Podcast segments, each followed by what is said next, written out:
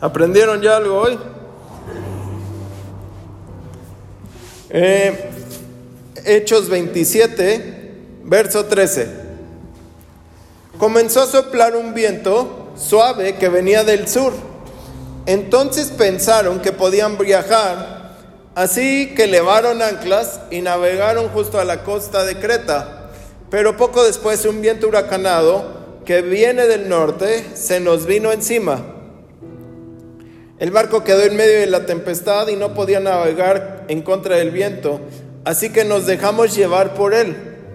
Mientras pasábamos por la costa de un islote llamado Cauda, para protegernos, con muchos trabajos pudimos sujetar el bote salvavidas. Después de subirlo, a, después de subirlo a bordo, amarraron con cuerdas todo el casco del barco para sujetarlo.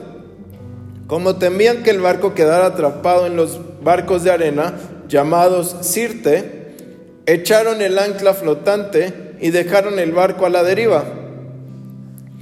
Al día siguiente, al ver que la tempestad seguía azotándonos con mucha fuerza, comenzaron a arrojar la carga al mar. Al tercer día, con sus propias manos, también arrojaron al mar los aparejos del barco.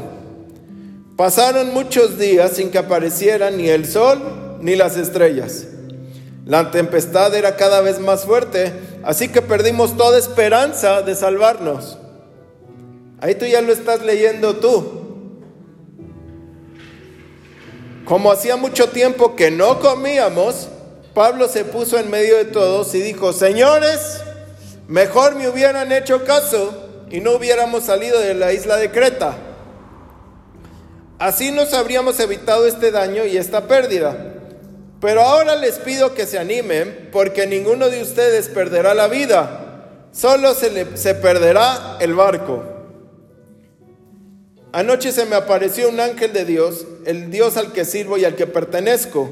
El ángel me dijo, no tengas miedo, Pablo, porque tienes que presentarte ante el emperador y por ti Dios les conservará la vida a todos los que están contigo en el barco. Por eso, anímense, señores. Anímate.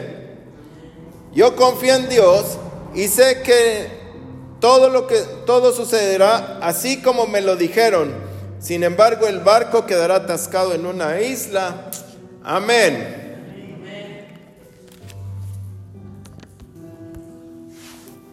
El propósito del apóstol Pablo era llegar a Roma tenía que predicarle al César y a los, a los gobernadores de Roma, llegar a altos rangos de, pues sí, a personas de alto nivel, ¿no?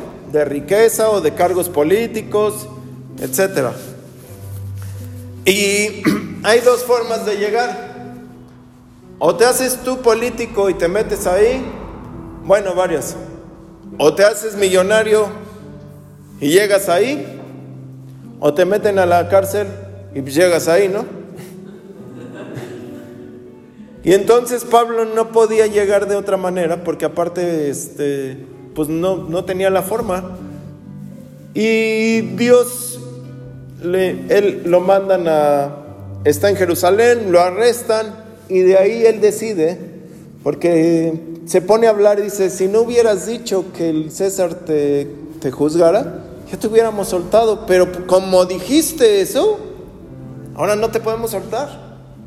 Pero le gustaba a los emperadores, ¿cómo se llama? A los gobernantes, que Pablo les predicara.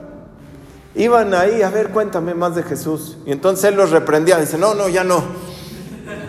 Y otra vez iba, a ver, cuéntame, ¿cómo es? Y otra vez le contaba. Y como le empezaba a redarguir el espíritu, el cuate se iba, no, no, no. Pero Pablo les estaba siempre predicando a este tipo de gente ya de nivel. Empezó con quien se dejara y Dios lo fue subiendo, subiendo, subiendo, subiendo, subiendo. Porque tenemos que llegar no solamente a predicar a la gente de escasos recursos, sino a la gente de muchos recursos. Jesús dio su vida por todos, no nada más por los pobres o no nada más por los ricos. ¿Sí lo saben o no? Jesús dio la vida por todos. Unos llegamos pobres y hemos enriquecido y otros son ricos y pues se van a prosperar más, ¿no? Pero dio la vida por todo mundo. No se quedó así como diciendo, uy, no, por el millonario no. Dice, qué difícil es que entren, pero hay que hacerlos entrar. Así es que Pablo aprovecha todo para él llegar. No se queda como diciendo, no, no, mejor, mejor este, me salgo. Cuando se le, eh, la cárcel se abre, él se queda dentro de la cárcel.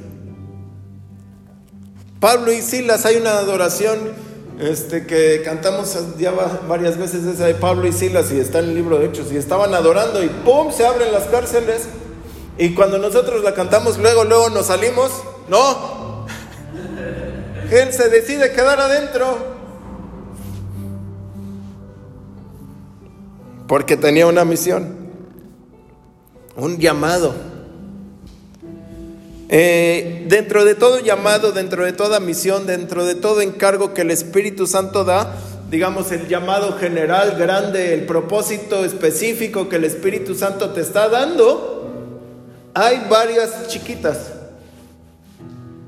El, el propósito de Pablo dice, mi propósito es predicarle a los gentiles. Claro, ese era su propósito más grande, ¿no? Pero dentro de eso tenía que llegar a, rangos altos. Y dentro de eso hizo muchas cosas, no nada más se quedó como diciendo, ah, pues qué tal que un judío está, no, pues te vas a ir al infierno porque yo soy para los gentiles. También les predicaba. Es decir, hay que hacer todo. ¿Sí o no? Y esas pequeñas asignaciones o esas pequeñas cosas son igual de importantes que el gran llamado. No porque no estés ahorita haciendo el gran llamado y estés haciendo las cosas chiquitas, estas dejan de importar. Porque Dios te dice, tú fuiste llamado a ser adorador X este, en estadios y lo que sea, y no por ser ahorita estar tocando la mandolina, eso no es importante. Todo es importante. Cumples las cosas pequeñas, te da más. Amén. Y Dios da de acuerdo a la capacidad que tú tienes. La, parábola de los talentos, Dios le da unos cinco, a otro tres y a otro uno. Si no recuerdo mal, cinco, dos y uno, algo así es, ¿no? De acuerdo con su capacidad. ¿Era importante que le diera cinco? Sí, porque tenía la capacidad de administrar esos cinco. El que tenía uno tenía la capacidad de administrar ese uno. No nada más de administrarlo, de hacerlo crecer. Entonces, cuando el de cinco le regresa diez al Señor, no, sí, le regresa diez, dice, denle más, porque ya tiene más capacidad. Entonces, cuando tú haces cositas pequeñas que no tienen para ti sentido, denle más. Ya tienes más capacidad, aunque creas que no. ¿Sí me doy a entender? Así Pablo lo hizo. Eh, debes saber que el Espíritu Santo siempre te empujará para que hagas lo que quiera que hagas. Y no te va a decir a veces a dónde vas a ir aunque el propósito general sí lo sabes, no te tiene que estar diciendo, ah, es que ahorita ya te tienes que dirigir a esto, es que mira, a las No, no, no, no. Tú vas a hacer lo que Él quiere que hagas. Eh, Juan 3.8 dice,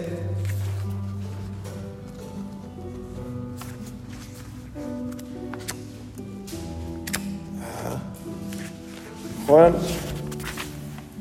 el viento sopla por donde quiere, oyes el ruido que produce, pero no sabes de dónde viene ni a dónde va. Tú sabes que el Espíritu Santo te está llamando y que te está diciendo es que yo te estoy llevando a que seas un evangelista, yo te estoy llevando a que seas, te sirvas al Señor, yo te estoy llevando a que hagas esto, esto y el otro. No sabes de dónde viene ni a dónde va. Eso mismo pasa con todos los que nacen del Espíritu. El Espíritu te va llevando, pero no sabes a dónde vas. ¿Sabes la dirección grande? ¿No? Si Dios te dice tienes que llegar a Inglaterra, pues sabes que tienes que llegar a Inglaterra. Pero ¿a dónde? Ah, pues no sé exactamente, a dónde tú me lleves, Dios, pero ya llegué, ¿no? Miguel Casina, Dios le dice, tienes que ir a España, o ven a España, algo así. Y el cuate deja su ministerio ya creciente aquí en México y se va a España y dice, bajando del avión, pues ya llegué y ahora qué hago? ¿qué, ¿qué, voy a hacer aquí? Y entonces después de un tiempo habla una iglesia. Hoy tiene este centro familiar de Aranjuez, se llama su iglesia. Tenemos una indicación y una gran insignatura sobre qué hacer y sobre dónde lo vamos a hacer, pero hay pequeñas cosas que no, no son reveladas o dadas. Tú solo tienes que saberlo. Por ejemplo, la iglesia primitiva debía nacer en Jerusalén, ¿no? Jesús les dice, no se vayan de Jerusalén. No piensen que ya ahorita como que no, no, no se vayan. No se tienen que ir de Jerusalén. Hasta que no venga el Espíritu Santo sobre ustedes. Amén. Dice, y me serán testigos en Jerusalén, Judea, Samaria y hasta lo último de la tierra. Yo creo que los apóstoles eran tan obedientes que dijeron, no nos vamos de Jerusalén y ya no se querían ir nunca. Hasta que Dios viene y los sacude y entonces la iglesia empieza a irse a Judea y a Samaria. Pero los apóstoles sí se quedaron ahí. No se fueron. Pero la iglesia empezó a moverse.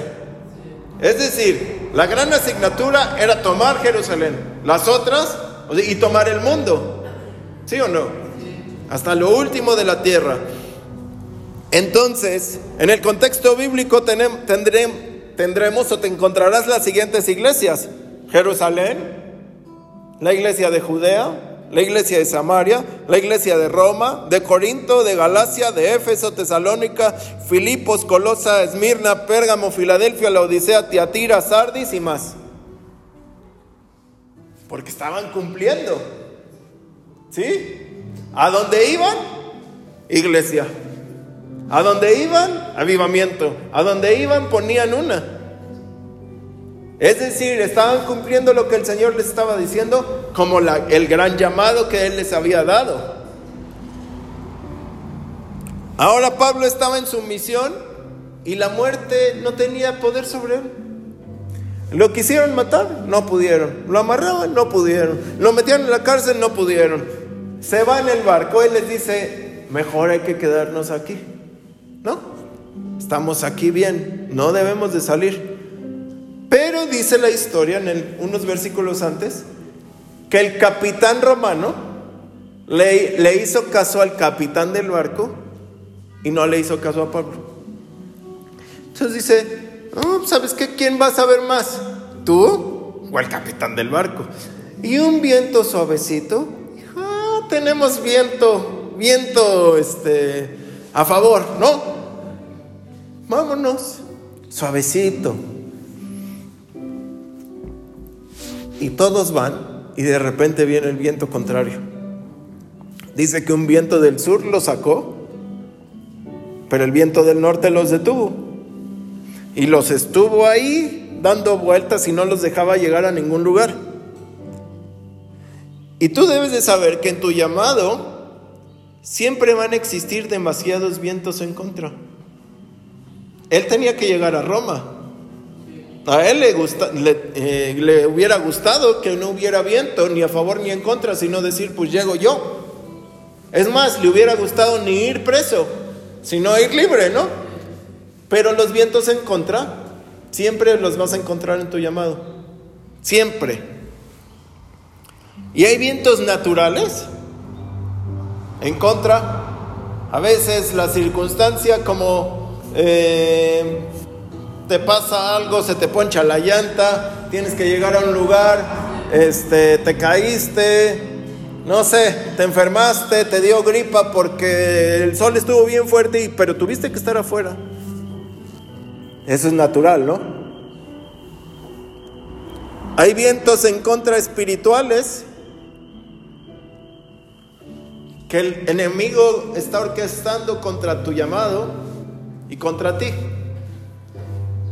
Y que va a poner todas las cosas para que tú no puedas llegar y soltar lo que Dios está queriendo hacer. Y que te van a querer detener y te van a querer desistir y te van a querer no solo detener, sino terminar. Para que tú no llegues. Para que todo se detenga en tu vida. Y hay vientos internos. Hay gente que nada más sopla tantito el lobo y, no, ya vámonos, ¿no? Y le da tanto miedo adentro, en su alma, en su corazón, en su mente, se empieza a turbar, que ni el viento era ni natural ni espiritual, era solamente alguien soplando. Pero le dio tanto miedo la circunstancia que decidió no hacer nada y se regresa y se mete a su cuarto y no hace nada. Entonces, tienes las situaciones ajenas, tienes las situaciones espirituales y tienes las situaciones que uno mismo tiene. Dice Pablo, lo que no quiero hacer, eso hago. ¿Quién me librará? ¿Quién me libertará? Él estaba pidiendo liberación. El apóstol Pablo estaba diciendo, ¿quién va a venir y orar por mí?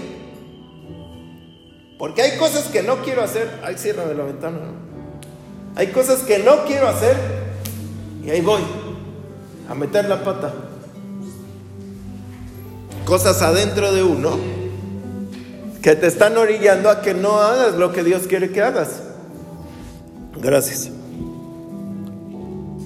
El enemigo sabe, claro, él estaba viviendo vientos espirituales que se manifestaban en lo natural, ¿no? Porque el enemigo sabía a qué iba Roma. Entonces, ni modo que dijera, ay, no, ¿quién es Pablo?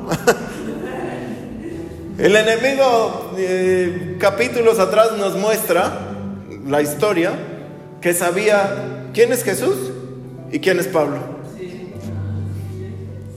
Los que estaban ahí, los, los, hijos de un sacerdote iban sacando demonios con los pañuelos de Pablo y se encuentran con uno de alto rango y les dice, yo sé quién es Jesús y yo sé quién es Pablo, ¿quiénes son ustedes? Así es que el enemigo sabía quién era Pablo y a dónde iba y dice, no vas a llegar, porque yo al, César o al emperador o a quien tú le llames, yo lo tengo dominado.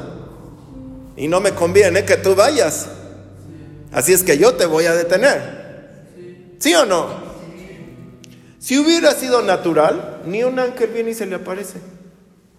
Le hubiera dicho, ora o ponte a orar y ahorita se quita esto. Pero no, era sobrenatural. Ahora, a veces te preguntarán, y tú mismo te preguntarás, ¿por qué tomaste decisiones que no tienen sentido? ¿Por qué hice eso? Porque, porque el Espíritu Santo te está empujando a que tú decidas eso. Porque tú no sabes a dónde vas. Es decir, yo he enseñado y lo enseño que Dios te dice, vas a ir a ta, ta, ta, y así. Que cuando tú estás en un nivel de relación con Dios, te dice cosas. ¿no? Te explica mucho. Cuando tú no sabes ni qué de papa, ni apenas vas empezando a decir amén, pues Dios te dice, ándale, vas. Y ahí te voy a soltar, ahí te voy a bendecir, vas a ver. Pero a veces no nos atrevemos y por eso el Espíritu Santo nos empuja. Si Pablo hubiera visto, o el Espíritu Santo le hubiera dicho, les va a ir re mal en el, en el barco, pues sabes qué, se me hace que los convence más duro y no van. Pero algo tenía que pasar, ¿no? Y a veces esas decisiones ni tú mismo las sabrás, pues tú no estás a cargo de tu vida, porque naciste del Espíritu. Amén. Ahora, las tormentas, como lo del COVID, es una tormenta, ¿no? Ahora ya le quieren poner, y ahora la variante mega no sé qué, megalodón, COVID y esto, te va a matar y, y otros dicen, no, eso ya no existe y otros sí existe y otros que quién sabe qué. Todo es una tempestad, una tormenta en, la tierra, ¿no?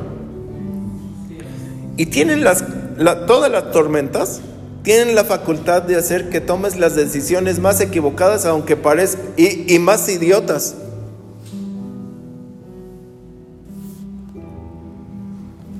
A uno como cristiano y a la gente de afuera peor. ¿Por qué? No sé si se dieron cuenta que iglesias cerraron en COVID. Cerraron, no cerraron de nos vemos en un mes o dos meses. Cerraron. O sea, se deshizo la iglesia. Se deshizo la iglesia. ¿De dónde estás? O sea, ¿qué decisión tomaste? Entonces Jesús no estaba en el barco. Entonces la iglesia era de un pastor, más no de Jesús. Bueno, de un, de un hombre, no de Dios. ¿Sí? ¿Cómo vas a cerrar la iglesia? ¿Cómo vas a decir, no, yo no? Ahí todo el mundo la pasó. Los grandes de miles de, personas y los de decenas de personas, todos pasamos lo mismo. Los creyentes de miles de, iglesias de mega y los creyentes de iglesias de decenas, todos pasamos lo mismo. A ver dónde está la fe. Y entonces unos Dijeron, no, no, es que esto ya es demasiado, no sé qué, no, ya no se puede, ya no, pum, se van. Y entonces te quedas de, entonces, ¿en qué creías? ¿No? Apenas vino un cicloncito, un así de los que se levantan en el lote baldío, y ya te estás muriendo. Un, un, huracancito, ¿sí han visto los huracancitos que se hacen en los lotes que se levanta así como a un metro y, y ya piensas que ya es el huracán Sandy? que es un remolino y piensas que es Katrina. ¿No? Y soltaste tu fe, y soltaste tu iglesia, y soltaste tu llamado, y soltaste todo. Y los pastores soltando las almas, regresando a su pseudo trabajo, regresando a X. Porque la tormenta tiene la calidad o la, y la cualidad de sacar el mero miedo tuyo. A ver en dónde estás. Si muy acá, si mucha fe o pura fealdad. Si sí cierto o no. ¿Sí me debo entender? Vean y toman decisiones tontas. Ya se metieron en problemas de fe para rentar un lugar.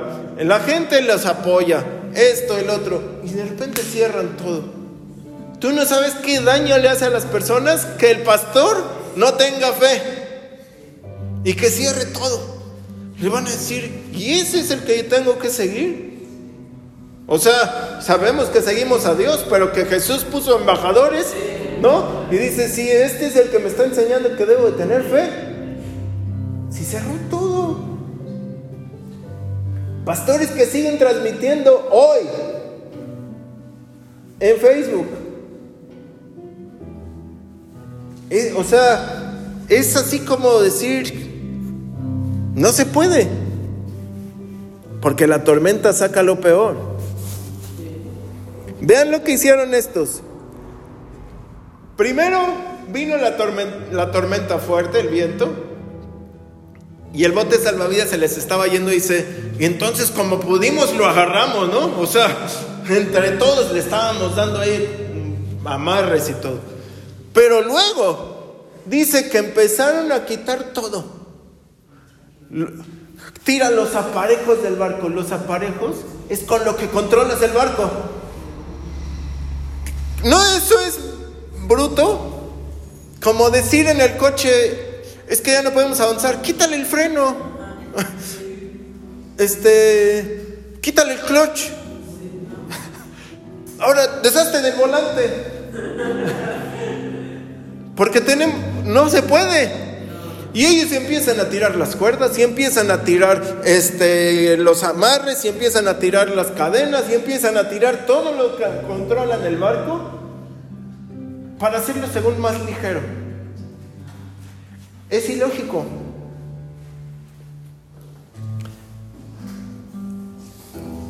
La gente sin el Espíritu Santo comienza a tirar todo para sobrevivir, entre comillas. Es que no tenemos gente que hoy en día no ha salido de su casa, que lleva años sin ir a la tienda, ahora sí años, desde el 2020, 2021, año y casi dos años, sin ir a la tienda. Que tú los ves con esto, con careta, con el este, ¿cómo se llama? El gel, el spray, el no sé qué, el Lysol, todo. Hay que tener precaución, mas no hay que dejarse dominar. ¿Sí o no? Todavía la gente que más miedo tiene, tú la ves que al rato ya está bien enfermota. No se trata de sobrevivir, se trata de tener al Espíritu Santo. Amén. Pablo ahí les dice, como les he dicho, tienen que escribir el libro y el pastor tenía razón. Y Pablo les dice, es que me hubieran hecho caso. Tenían que haberme escrito y Pablo tenía razón, porque les dije que no saliéramos. Les dije que ahorita deberíamos de haber estado ahí. Él sabía, él conocía los tiempos. Él sabía que no era el momento de salir, que no era el momento de ir. Nos va a agarrar la tormenta y vamos a perder todo esto. Dice, pero bueno, yo solamente soy un preso más, preso de Dios y preso aquí. Me tengo que sujetar, porque pues más que nada estoy sujetado, ¿no? Ahora van y pasa todo lo que leímos. Y los que no son del Espíritu actúan bajo el Espíritu del mundo. Los que no son del Espíritu Santo actúan bajo lo que el Espíritu del mundo dice. Ustedes lo pueden ver. Compran cuando es tiempo de vender. Venden cuando es tiempo de comprar. Ahorran cuando es tiempo de gastar y gastan cuando es tiempo de ahorrar. La gente se fue a comprar 10 toneladas de papel de baño porque pensaban que todos se iban a enfermar de COVID.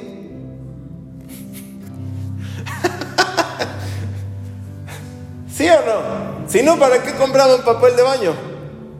Pensaban que a todos les iba a dar diarrea y todos compraron papel de baño.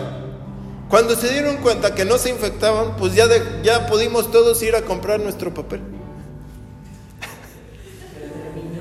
Se terminó, tú ibas y decías, y no hay papel de baño.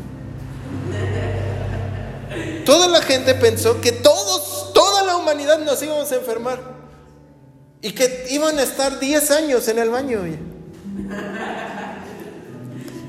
Costco que tiene este, anaqueles y anaqueles de papel y esto y el otro, Sams, esto. Nada. Toda la gente acabó con el Lysol. En, en, en, una semana ya no había Lysol, ya no había gel antibacterial, ya no había nada. Por el miedo.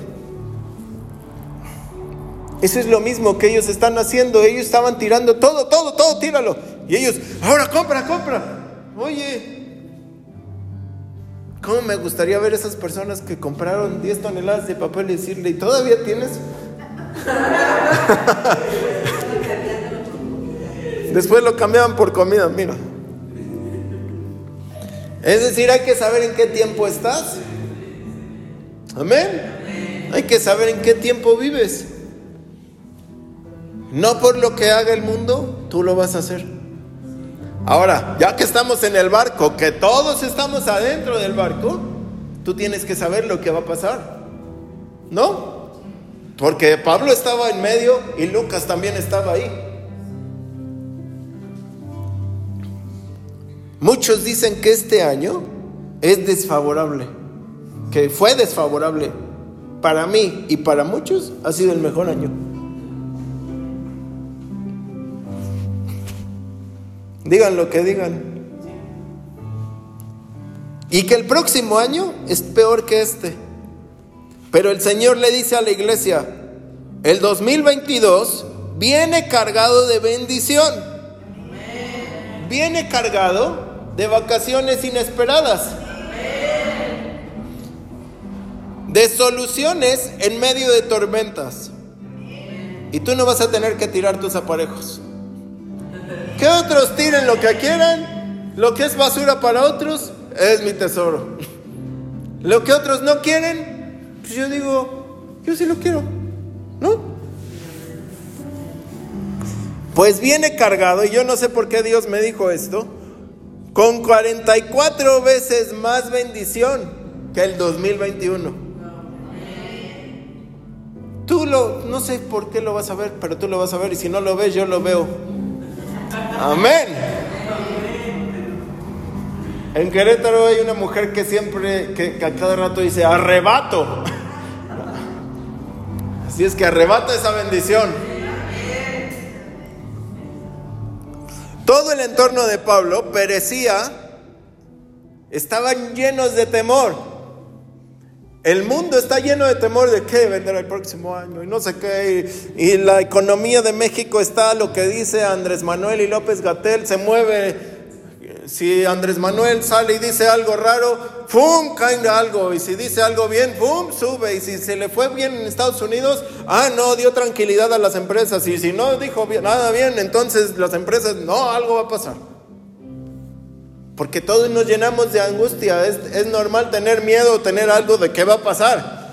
Pero siempre debemos de ir con Dios. Hace unos meses, unos cuatro o cinco meses, estaba tomando una decisión que parecía que todo estaba bien. Había un viento suave. Le dije a la pastora, oye, esto está así. Parecía que estaba bien. Todo se estaba dando. Pero en eso ya a punto, a punto de, que se culminara todo, de que cerrar todo, el Espíritu Santo me dijo, no hagas eso. Y en eso me empezó a dar una angustia. Dije, me tengo que salir de aquí, me tengo que salir de esto. Pum, pum, no, ya sabes que no, no, nada, no. Ya me quedaron viendo así. El mundo actúa aún con temor. Tú actúas bajo la paz de Dios. Amén. Hombres de mar. Vean, los que llevaban el barco eran 256, había 256 personas en el barco, de los cuales no sé cuántos habrán sido marineros, pero había muchos marineros en un barco de 256 personas, deben haber muchos marineros. Seguramente eran hombres que vivían en el mar desde niños, sabían cómo actuaba el mar, ¿no? Y todos estaban llenos de miedo. Yo creo que no era la primera vez que una tormenta les tocaba. Ya les ha de haber tocado tormenta tras tormenta y han de haber dicho, ah, sí, ya esto pasa y esto pasa. Pero ya llevaban dos semanas y todos estaban llenos de miedo y todos estaban llenos de temor. Asesinos, porque también iban ahí presos, llenos de miedo. Imagínate al Chapo, diciendo, Pablo, ayúdame. ¿cómo puede ser? Tú que eres acá el asesino serial, ahora me estás pidiendo ayuda a mí. Sí, al mocha orejas o esos que no tienen sentimientos, que llenos de miedo. La capacidad de una tormenta del enemigo, como les da temor. Y Pablo durmiendo. Él tranquilo. El capitán lleno de miedo. El capitán romano y el capitán del barco. ¿Y ahora qué vamos a hacer? Ya no tenemos comida, ya no sé qué. Mejor hubiéramos hecho esto. Pero había un hombre lleno del Espíritu Santo que de repente agarra y dice, un ángel me dijo que esto va a pasar. Amén. Agarra y hace pan. Dice la palabra que todos comieron hasta saciarse. 256 hombres. Todo lo que ha de haber hecho de pan. Un montonal. No se comieron un bolillito. Dicen, las penas con pan son menos. come y come y come. Hasta que agarraron valor. Ese pan venía ungido, yo creo. Porque tú comes pan y yo creo que no te dices, ahora sí, como que tengo ganas de remar. ¿no? Ahora sí, déjenle acelero, no. Pero ese pan venía ungido, yo creo. Y dijeron, bueno, ahora sí, aguantamos más. Viene, ahora sí viene la vuelta de Dios. Ahora sí viene que ya se va a acabar la tormenta. Lo que digan afuera no me importa, me importa lo que diga Dios. Y ahora sí, si tenía tantito miedo, le digo, ah, quítate. Yo ya comí pan. Amén. Les dice, no tengan miedo, coman. Ay, sí, Pablo, sí. Y empieza a comer y empieza a agarrar fuerzas. Y en medio de las tormentas, tú vas a estar tranquilo. Que te digan lo que quieran. Tú comiendo pan. Tú alimentándote. Amén. Y tú tranquilo porque vas a tener las visitaciones de los ángeles. El ángel viene y ya se acabó. Ya se acabó esta tormenta, Chabelo. Ya se acabó el problema en tu casa. Y tú, ah, ¿qué? ¿Cómo? Y al lado el pan bimbo. Echas una rebanada. Amén. Vean, Elías en medio de la tormenta, él le tenía la tormenta dentro de él por un decreto de Jezabel y él se va y se mete a la cueva. Había una tormenta espiritual. Y un ángel llega y le dice, come. ¿Sí o no? Échate una torta, hijo, porque veo que te falta. Dice la versión Reina Valera que le dio una torta. Entonces él agarra y se come una torta y entonces recibe dirección de Dios. ¿Qué haces aquí? Te falta caminar otros 40 días. Bueno, ¡pum! Porque esos ángeles que van a venir en este próximo año te van a dar el alimento y la dirección que tú necesitas. Amén. Vienes con tu torta y viene con dirección. Amén. El Señor Jesús estaba en el desierto. El Espíritu lo llevó al desierto. El Espíritu lo llevó a ser probado para que, no para, no para ser probado a ver qué, qué era. Él sabía lo que era sino para mostrar que él podía. ¿Sí? Ahora, al terminar la prueba, dice que ángeles vinieron con provisión del cielo y lo ministraban. Hay veces que tú necesitas ser ministrado por un ángel. Tú no sabes lo que toda la palabra que trae un ángel. Él viene con palabra, él viene con paz, él viene con poder, Él viene con todo desde el cielo sin, sin interrupciones, sin, sin ninguna pestañita de, de equivocación, sin nada, y con una seguridad tal que tú vas a decir, ah, pues sí, ya se acabó. Si el Señor Jesús lo ministraron ángeles, ¿cuánto más nosotros necesitamos que nos ministre un ángel? Amén. Pedro tenía hambre, se va a orar. Y entonces Dios le muestra en una visión que tenía que comer. Mata y come. Y hazle caso a estos hombres, porque yo los envié. Entonces Pedro baja y les dice, quédense a comer, porque ya era la de la comida. ¿Qué tal que no tenía, qué tal que no tenía una visión, sino una imaginación? No es cierto. Se estaba imaginando, no. No, tuvo una visión. Eh, ¿Y cómo llegaron ahí? Porque Cornelio tuvo una aparición angelical.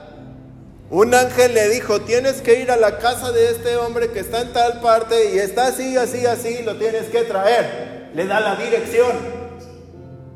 Amén. Y un ángel le da la dirección a Pablo y le dice, hey, esto no se va a acabar. Tú de aquí no, y todos van a vivir porque tú estás aquí en el barco. ¿Cómo me acuerdo que veníamos de regreso de, de, Vallarta en el avión? Y una mujer al lado venía así. Se hizo el, el barco, el, avión así. Y la mujer al lado mío. pero yo dije, le dije, le está pasando, oye. Ya no es normal. O sea, sí ves a las personas que a veces le dan nervios, ¿no? Me acuerdo en otra que veníamos la pastora y yo Y una turbulencia así, y otra, y de repente otra, así, ya que yo dije, ahora sí, esto ya está bueno, ¿no? Y le, dije a la pastora, ¿qué pasa? Es normal. dije, ay, sí, tú. Como ella viajaba y viajaba y viajaba, ese era su trabajo, me dice, no, esto pasa.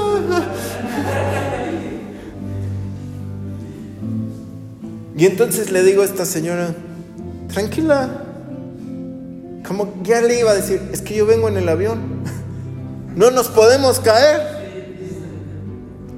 Como tú estás aquí y como la iglesia está en medio de la tormenta, la iglesia de Jesús no se va a caer. Amén. No se va a derrumbar. Todavía hay cosas que hacer. Todavía hay cosas que conquistar.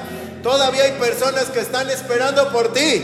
Todavía hay personas a las que vas tú y bajándote del barco todo mojado. Pero todavía hay personas que están esperando. ¡Ay, ya llegó! Amén. Entonces llegan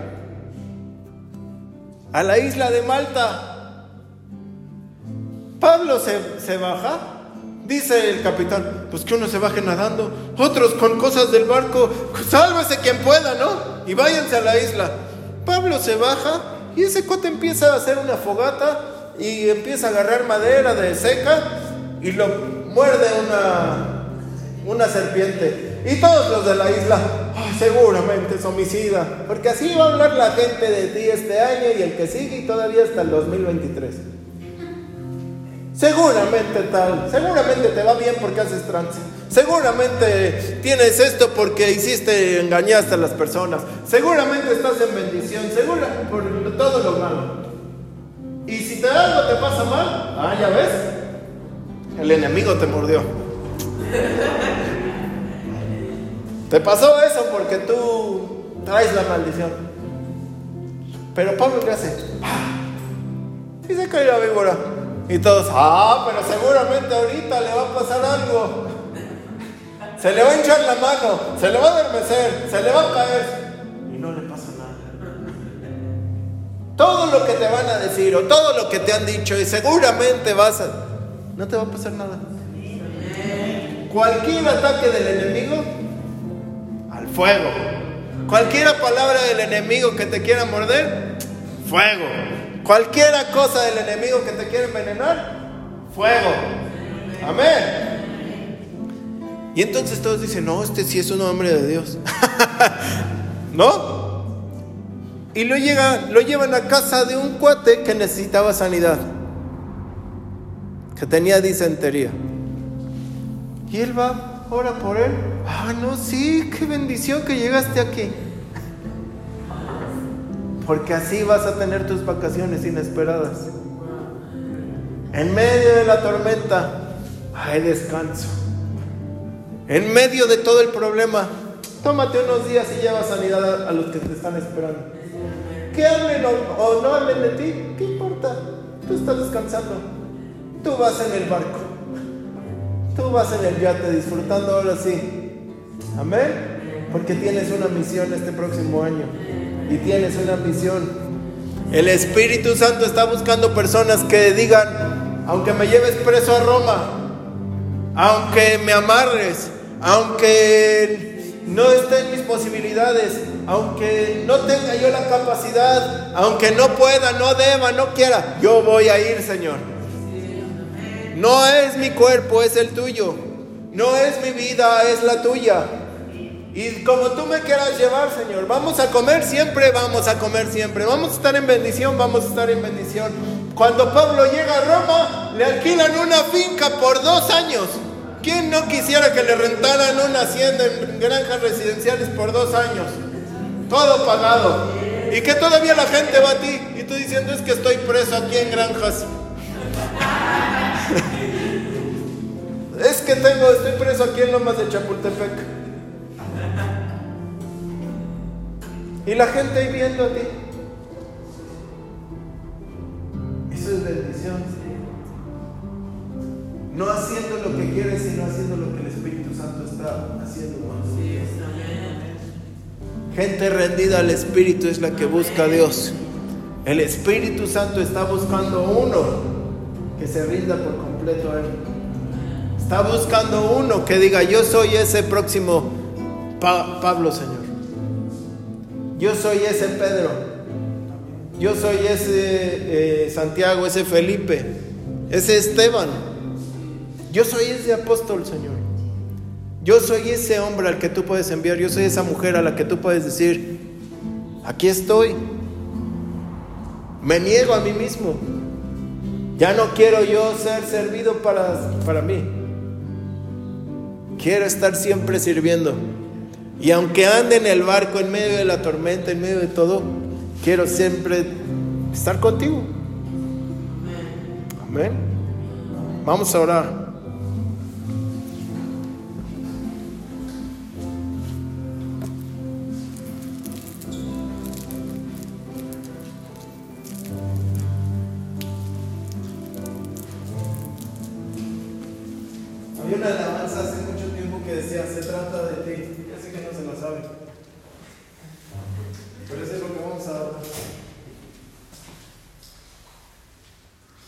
Señor, se trata de ti.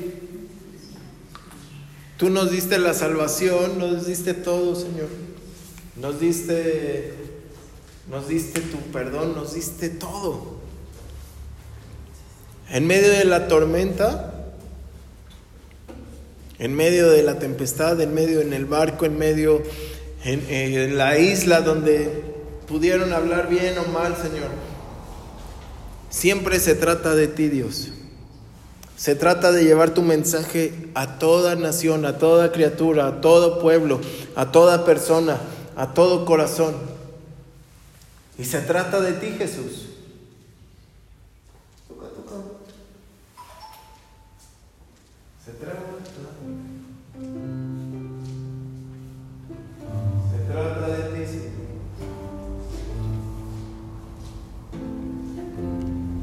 Se trata de lo que tú vas a hacer con nosotros y no a donde nosotros te queremos llevar, sino a donde tú nos quieres llevar. A las personas con las que nos quieres dirigir. Tal vez hay una persona en cama ahorita que necesita que tú vayas. Tal vez hay un pueblo que te está viendo, unas personas que están viéndote fijamente. A ver si caes. Pero el Señor te va a sacar de todo eso. Se trata de ti, Jesús. Se trata de ti, Señor. Y necesitamos morir a nosotros. Necesitamos morir a nuestra carne y a cómo nosotros queremos hacer la obra. Y a cómo nosotros queremos y deseamos ser tratados. A este hombre no le importaba cómo, cómo lo trataban, sino llegar al propósito que tú le marcaste. Y pues a nadie nos gustaría estar presos o estar amarrados o ser maltratados.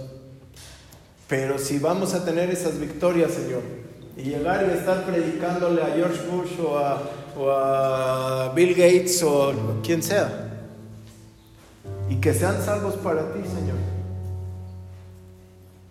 pues haz lo que tienes que hacer, como lo tengas que hacer. Si no podemos llegar a esos rangos por nuestra economía o por nuestra sociedad o por Hazlo como tú lo puedas hacer con nosotros, Dios, con nuestras generaciones. Pero que nosotros no seamos estorbo para ti, que yo no sea estorbo para tu obra, Señor. Que yo no sea estorbo para que tu evangelio se propague, sino que sea de bendición en esta tierra, Señor. Que así como tenemos los ejemplos de Pablo, de Pedro, que se negaron a sí mismos, de los apóstoles, de Juan, que en medio de un desierto, en medio de una isla, tuvo una revelación tan impresionante. Y no le importó que estaba en una isla. No le importó que estaba preso. No le importó que estaba deportado. No le importó que no tenía en familia ni a quién estar hablándole ahí. Él se pone a escribir lo que está viendo. Así, mi Jesús. Hay veces que nos importa mucho nuestra vida, nos importa mucho nuestro bienestar y nuestro confort. Pero yo veo que estos hombres alcanzaban cosas porque estaban muertos para sí mismos. Su vida no tenía valor. Y tenía valor porque tú estabas con ellos. Así hoy el Espíritu Santo está buscando a uno que se rinda completamente a Él. A uno que diga, yo quiero ser esa persona, yo quiero ser ese a quien Dios envía. A que el Espíritu Santo le dice, yo te voy a llevar a donde tú no. Y te voy a llevar a naciones y pueblos a que prediques, a que sanes, a que lleves el Evangelio, a que ministres la palabra. Yo te voy a llevar y te estoy preparando. Pero estas cosas pequeñas que estás viviendo son el, lo que están haciendo el plan maestro que tengo para ti.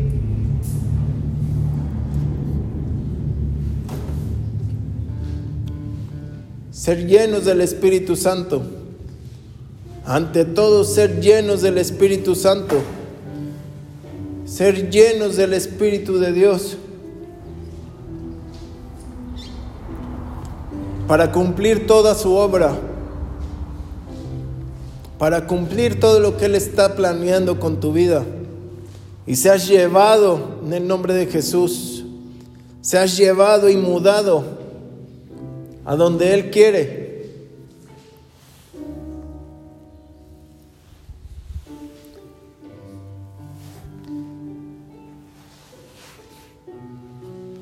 El Señor te lleve a esos lugares donde te están esperando, a donde están orando por ti, a donde hay gente enferma que está orando porque alguien llegue con esos dones de milagros, esos dones de sanidad, esos dones para ministrar, esos dones para servir. Que seas tú, que seamos nosotros, que seas los que hoy no vinieron. En el nombre de Jesús, que cada uno pueda rendir su vida al Señor, como la rendían estos hombres, como la rendían los patriarcas, como la los rendían los... Eh, los hombres de la fe. Que no importa cómo Sansón se murió en medio ahí, pero lo importante era matar a los filisteos.